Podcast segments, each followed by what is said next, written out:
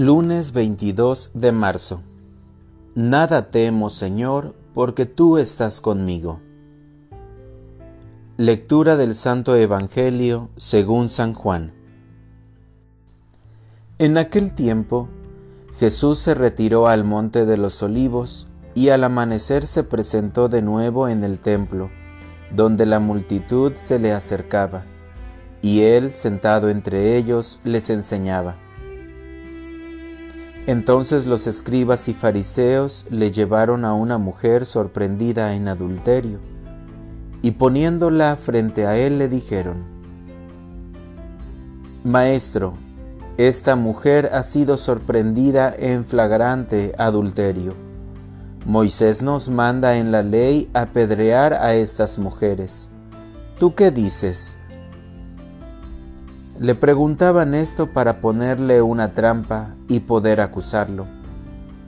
Pero Jesús se agachó y se puso a escribir en el suelo con el dedo. Como insistían en su pregunta, se incorporó y les dijo, Aquel de ustedes que no tenga pecado, que le tire la primera piedra.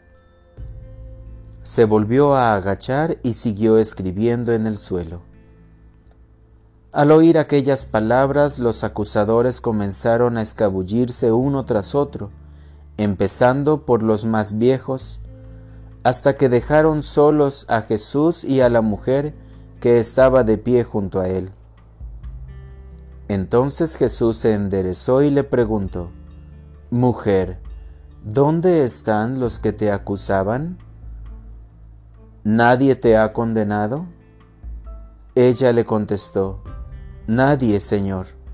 Y Jesús le dijo, Tampoco yo te condeno, vete y ya no vuelvas a pecar. Palabra del Señor. Oración de la mañana. Señor, el bien siempre triunfa.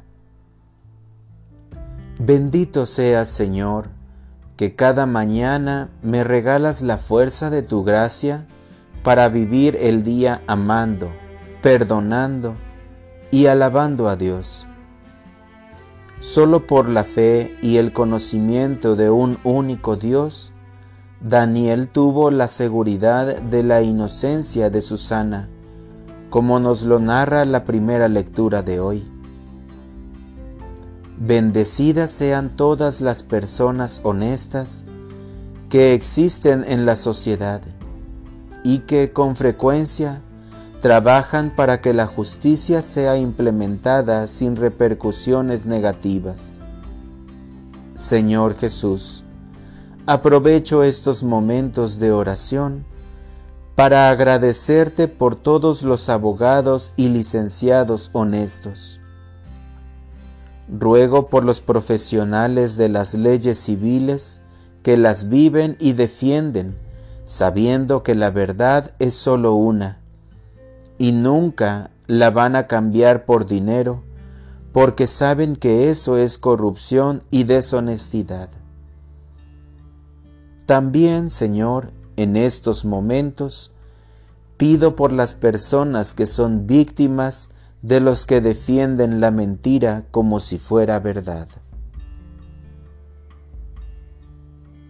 Para orientar mi vida.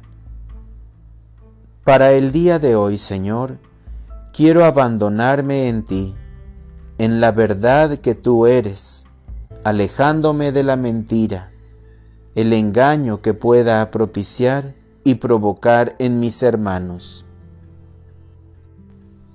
Gracias Señor, porque siempre eres amor puro, porque estás siempre en medio de nosotros cuando te invocamos. No permitas que nos separemos de ti, pues no podríamos vivir sin tu amor. Amén.